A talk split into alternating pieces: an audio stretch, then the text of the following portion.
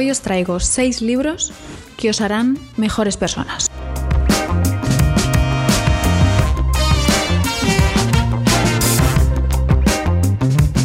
Toma ya, mira qué confianza manejo yo hoy, que me atrevo a afirmar que estos seis libros os van a cambiar a vosotros, la vida, mm, a vosotros mismos. Como si yo fuera antropóloga, psicóloga o, o psiquiatra o no me entiendo a mí misma, os voy a entender yo a vosotros.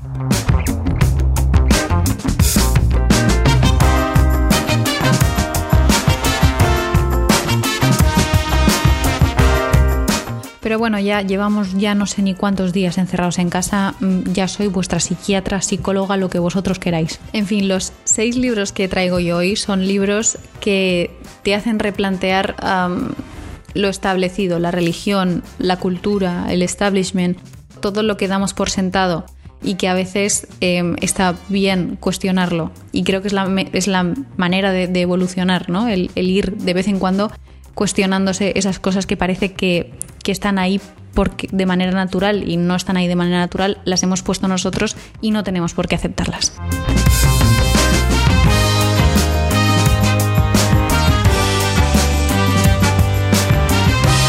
Aviso de que eh, yo soy una comeollas que me puedo tirar horas debatiendo conmigo misma o con gente sobre el bien, el mal y sobre mis dudas existenciales. Quiero decir, son libros que puede que no sean para todo el mundo por, por un tema de, de, de, pesadez, de intensidad, porque a veces me pongo muy intensa.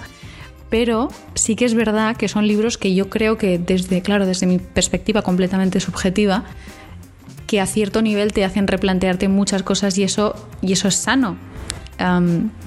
Pero hablando con un colega al que admiro muchísimo y que sabe muchísimo más de literatura que yo, me dijo, sí, pero tú has, interiorizado estos libros y has crecido como persona y te has actualizado y todo eso porque tú eres de una naturaleza X.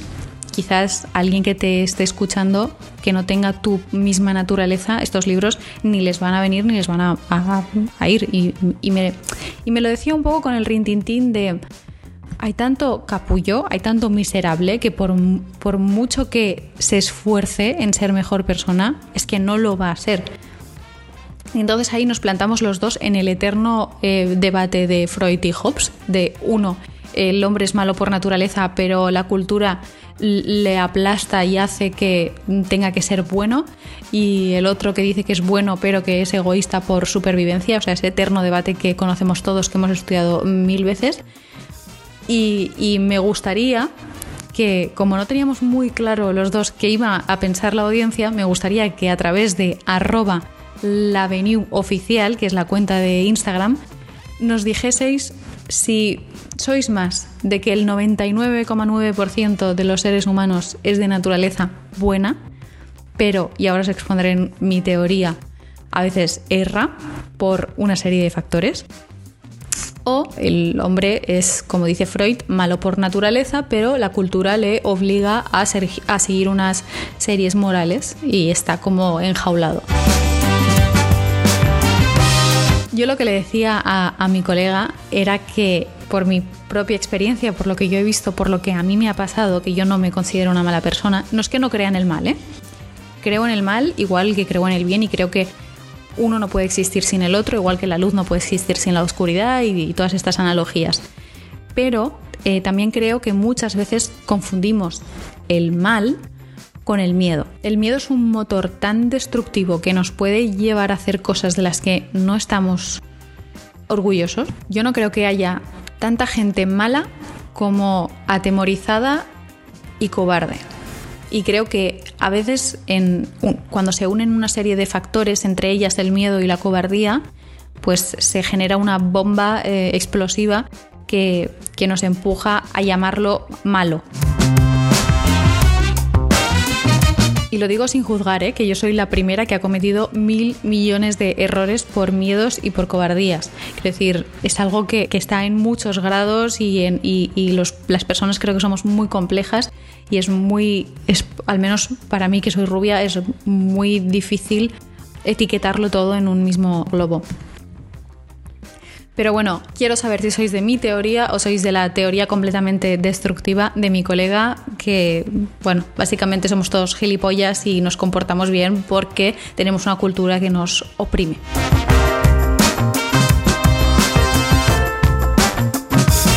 Sea como fuere y penséis lo que penséis, espero que estos libros, que a mí me dieron una perspectiva diferente sobre, sobre las cosas también y sobre mí misma, espero que a vosotros también os la dé y os haga, os haga pensar, os haga desarrollar vuestra propia parte crítica, que al final es, el porqué de escoger estos seis libros que he escogido. Pues vamos a sacarlos, ¿no? Vamos a desempolvar eh, la caja de los libros. Hay muchos que no he encontrado, ya veréis, pero hay otros, lo veréis los de los que no estáis escuchando el programa de radio, vía radio, sino los que estáis viendo el vídeo, porque ahí voy sacando algunos de los libros.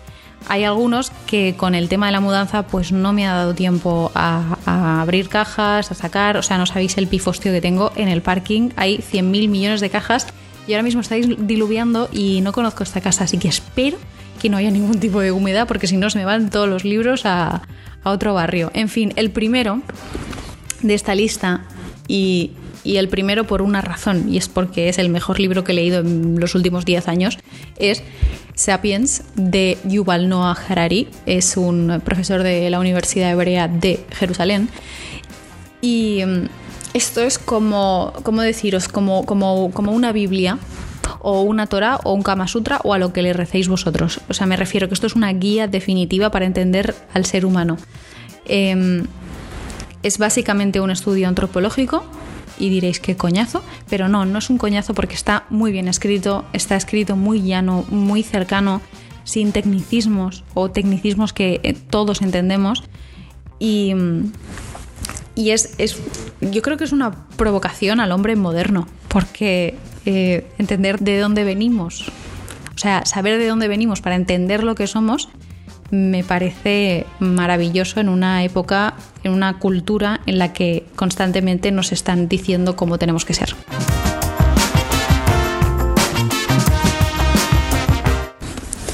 Este libro, me acuerdo, este tal cual que tengo en las manos, que está dedicado, Recuerdo que eh, no, era para mí, se lo regalé yo a mi ex en el último San Jordi que pasamos juntos porque en aquel momento pensaba que, em, que necesitaba encontrarse a sí mismo a través de, este tipo de libros. Y luego al leerlo me di cuenta de que la que necesitaba encontrarse era yo. Y que, y que siempre es sobre uno mismo. Y solemos arrojar la culpa, no, no culpa, responsabilidad hacia los demás cuando en realidad lo tenemos dentro siempre. Y eso es una de las cosas más destacadas que saqué sobre este libro, que es importante eh, entender que cuando habla de sapiens está hablando de uno mismo. Os voy a leer un trozo del libro que he sacado de este libro. Espero no hacer ningún spoil. Esto no es un spoil, ¿no? Porque esto es como una especie de ensayo, no es ninguna novela. Entonces yo creo que puedo sacar un trocito para, para leeroslo y ver y que veáis un poco de qué va el, rollo del libro. Entonces, hablando del ser humano y de su evolución, abro comillas, dice lo siguiente. Al haber sido hasta hace muy poco uno de los desvalidos de la sabana, el hombre, estamos llenos de miedos y ansiedades acerca de nuestra posición, lo que nos hace doblemente crueles y peligrosos. Muchas calamidades históricas, desde guerras mortíferas hasta catástrofes ecológicas, han sido consecuencia de este salto demasiado prematuro. Por fin, una explicación a los comportamientos de nuestras exparejas. O sea, básicamente, si alguna vez vuestro ex os ha manipulado, chantajeado o roto el corazón en su propio beneficio, sabed que es porque tiene ADN de Neandertal y no de Homo sapiens. Más o menos.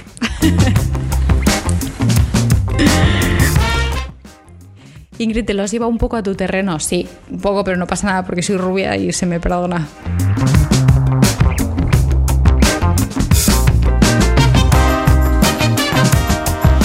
El segundo libro es uno de esos que tengo empolvados, que no he encontrado, pero que siempre tengo tiempo de hacer referencia a él.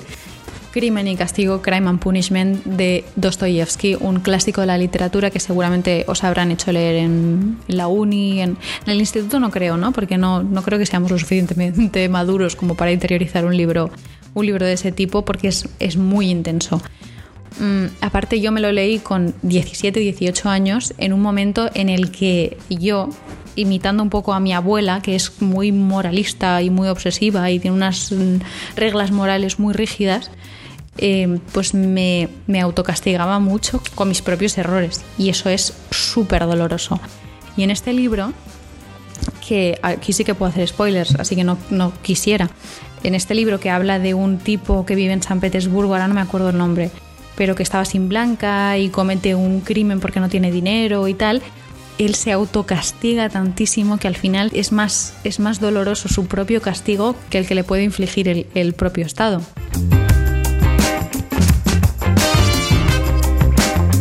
Entonces, si sois personas que aún no habéis entendido que nosotros somos nuestra peor crítica, este libro es refrescante porque cuando no lo ves como algo, como un problema, eh, entiendes que es algo normal, infligirte, este castigo gratuito a ti mismo, eres incapaz de deshacerlo y de, y de, hablarte a ti mismo de otra manera. Con lo cual, el hecho de que este libro arroje luz sobre eso es bastante liberador. Otro libro que está en la caja del polvo es un libro que me leí también hace mil millones de años, que me leí en inglés además, me leí una adaptación que nos obligaron a leer en el, cole, creo. Jane Eyre de Charlotte Bronte es como una piedra filosofal del feminismo. De hecho, creo que eh, muchos la catalogan como la obra precursora del feminismo. Es un libro que está escrito hace más de 150 años y tú lo estás leyendo y, te ves a ti misma diciendo, mmm, estoy cometiendo los mismos errores que esta gilipollas de hace más de un siglo entero. Sí, sí, eres tú.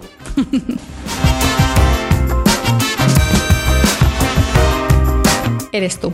Pero lo bueno del libro es que te, te, obliga a fijarte un poco en el rol de la mujer en la sociedad y, en la pareja, tomando como contexto histórico y social mmm, algo completamente lejano, pero te das cuenta de que, de que a ti también te está pasando en un contexto completamente diferente. Yo creo que es un libro que debería leer toda chica entre sus 18 y sus 25, 26, 27 años. Porque de verdad que os encontraréis a, vosotros mismos rigiéndos por unas normas realmente antiguas.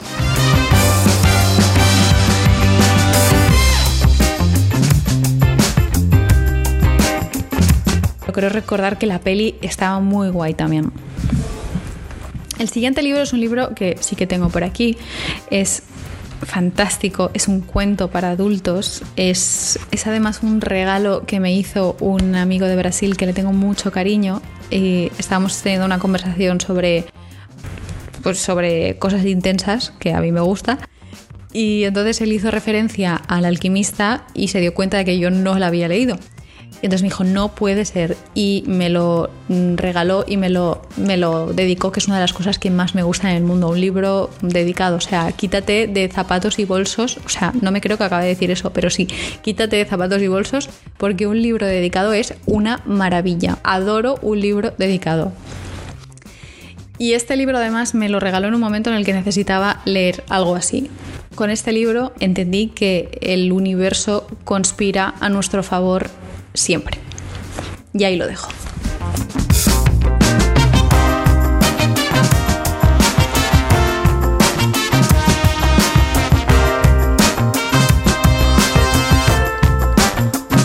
Otro libro y de mis imprescindibles. Esta selección de libros es bastante probable que sea la, la, selección de libros que más regalo a la gente. O sea, este libro de Mitch Albom eh, Martes con mi viejo profesor, es uno de los libros que más he regalado, sin duda, pero sin duda. Y además es uno de los libros que más he postergado que muchas veces me, me, han recomendado que te va a encantar, que te va a gustar muchísimo, lo vas, te lo vas a devorar en una tarde y es verdad, fue verdad, pero hasta que no me iluminé, pues no lo compré y lo, y lo leí.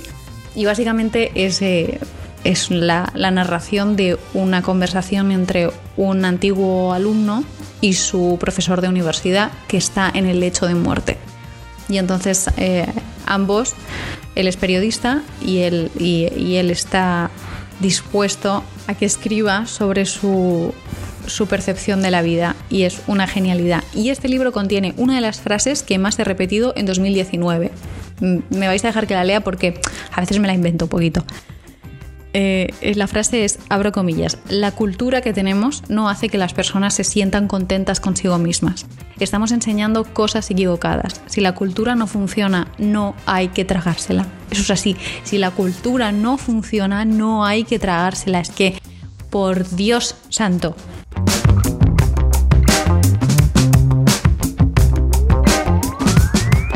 punto que igual os, no sé por qué este libro no tiene, no tiene post-its, si yo soy muy friki de los post-its, igual no los tenía a mano. Pero este libro, muchas de las conversaciones que tiene con el profesor, suelta genialidades que a veces hay que parar asimilar y seguir leyendo. Lo que me da miedo de, este libro es que os lo leáis del tirón y paséis por alto algunas cosas que son realmente existenciales. Y escuchar, este, este libro, creo que no lo he dicho, es un libro basado en una historia real. Quiero decir, el profesor, os lo voy a enseñar a los que estáis viendo el programa y no escuchándolo. El profesor es este, Morris Schwartz. Schwartz. Schwartz. No tengo ni puñetera idea de cómo se pronuncia. Pero bueno, ya lo veis en la cara que tiene. o sea, el profesor es el personaje más entrañable de la historia de la literatura. O sea, ahí me he pasado 7 mil millones de pueblos, pero es que me encanta. O sea, yo me enamoré del profesor cuando, cuando acabé el libro. Te, transmite una ternura y tiene una vitalidad y unas no voy a decir nada más porque voy a acabar haciendo un spoiler que me conozco.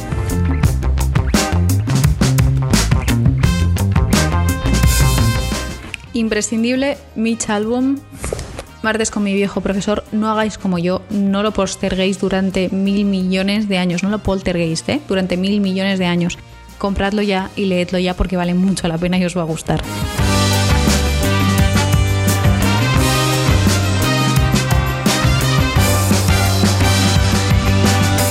Y el sexto libro, otro que tengo en la caja del polvo. Madre mía, la caja del polvo, de ahí va a salir de todo. O sea, voy a tener una tarde entera para abrir esa caja. El poder de la hora de Edgar Tolle. Ojo con este libro, que no es para todo el mundo. En mi caso fue mi tercera actualización de software de mí misma que me entró. O sea, la primera vez lo dejé. La segunda no me concentraba para nada. Y fue la tercera que me cayó la ficha y fue como una revelación. Este, además, creo que en los momentos que estamos viviendo de, eres, de ERTES, de, futuros totalmente desdibujados, es un libro que quizá pueda arrojar un poco de luz para la autotranquilidad, para, para, la, para un estado de paz, de serenidad y no perder el control de, de nuestras emociones básicamente es que es un libro, ojo, ¿eh?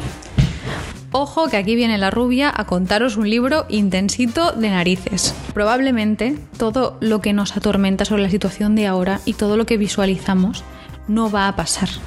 Entonces, empecemos a trabajar en, no atormentarnos con cosas que, ni van a pasar, que no, son probables que pasen y que aún no han pasado, que es lo más importante. Quiero decir, nos olvidamos de, eso, del, poder que tiene la hora para atormentarnos y crear emociones negativas con las que sufrimos un montón, pues venga, para dar y regalar. Es, un libro, la verdad que es, muy sencillo, tiene líneas muy sencillas, pero con muchísima profundidad. Entonces, eh, cuesta, cuesta un poco resumirlo. Y como os digo, soy rubia y tengo mis límites. Pero bueno, hablando con una persona a la que admiro muchísimo, mm, me dijo que Edgar Tolle es uno de los iluminados de nuestra generación. Así que solo por eso creo que mm, vale la pena leerse el libro y que comprobéis si es verdad o no. Y si os entra o no os entra. El poder de la hora, a diferencia de, otros libros que son más cuento, que son que con una vez bastan, Em, es un libro que yo creo que vale la pena hacer el ejercicio de leer en diferentes momentos de nuestra vida. Cuando creamos que no, hemos hecho una actualización, rollo, uh, he subido el peldaño, he pasado de pantalla, en ese momento yo creo que está bien volver a coger el libro y, y leérnoslo otra vez.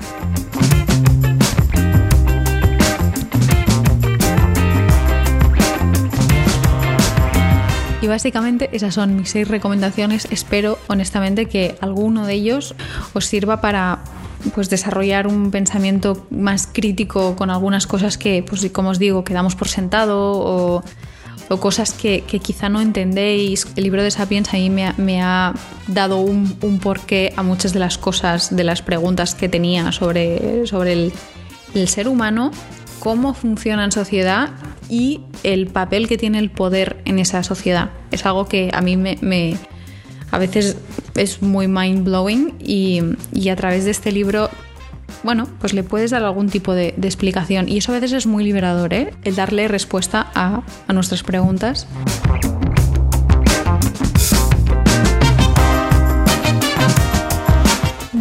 Por aquí atrás. Sí, creo que, creo un momento, porque en, en, la estantería tengo algunos libros que, como os digo, para mí no hay cosa mejor que me regalen que un libro dedicado y tengo bastantes libros por aquí detrás que están dedicados y que para mí son joyas. Están los Lubután y, lo, y los libros. No hay otra.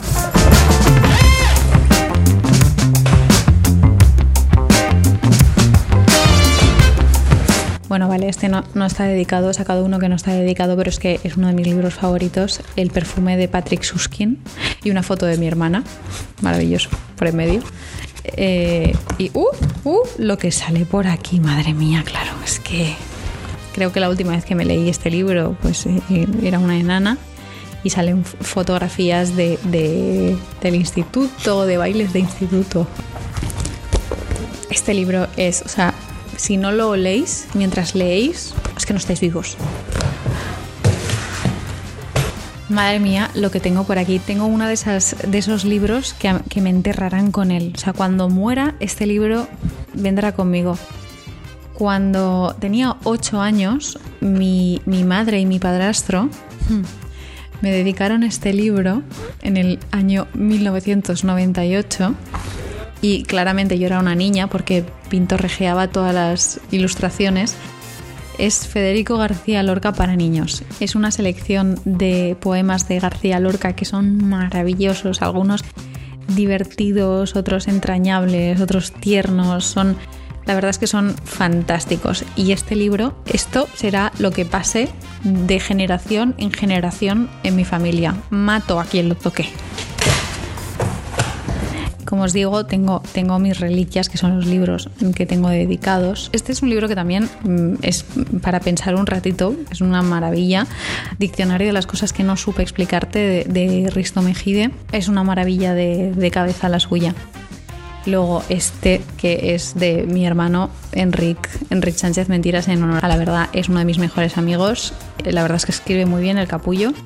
Son microcuentos y tiene microcuentos súper bonitos, igual que él, que es una maravilla de tío. ojo, ojo lo que empieza a salir por aquí. Javier Pérez Campos, Los ecos de la tragedia. Es el segundo libro de, mi amigo Javi, que es, que es maravilloso. Y que eh, este, este libro nos lo, nos lo enviaba a mí y a mi ex a, a, la radio, me acuerdo. Y cuando llegó fue como, madre de Dios, pero si ha escrito un libro, no teníamos ni idea.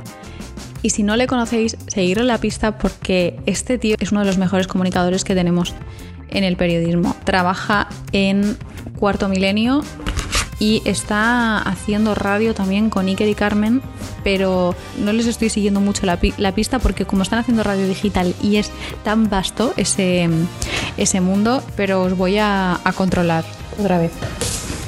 Y hablando de Iker y Carmen, eh, esto, o sea, es que no sabéis lo que yo llego a admirar a Iker y a Carmen.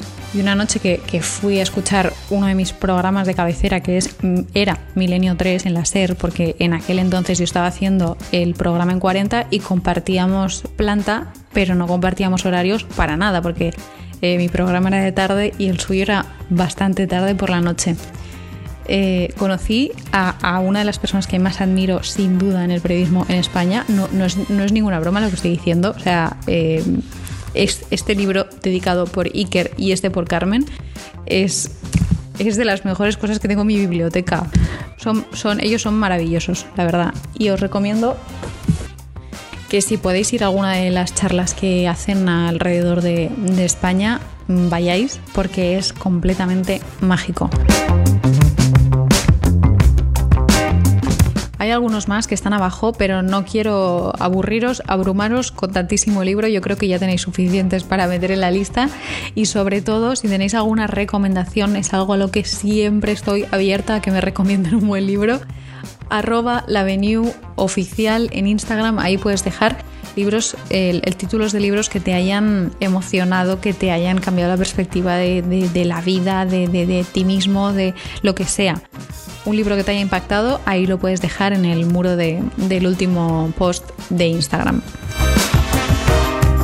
Muy feliz día del libro, muy feliz San Jordi, feliz San Jordi a todos los que lo estáis celebrando en Barcelona, pero desde casa. Este ha sido un San Jordi bastante diferente, la verdad pero eso no nos va a impedir el celebrarlo y el leernos en casa nuestro libro.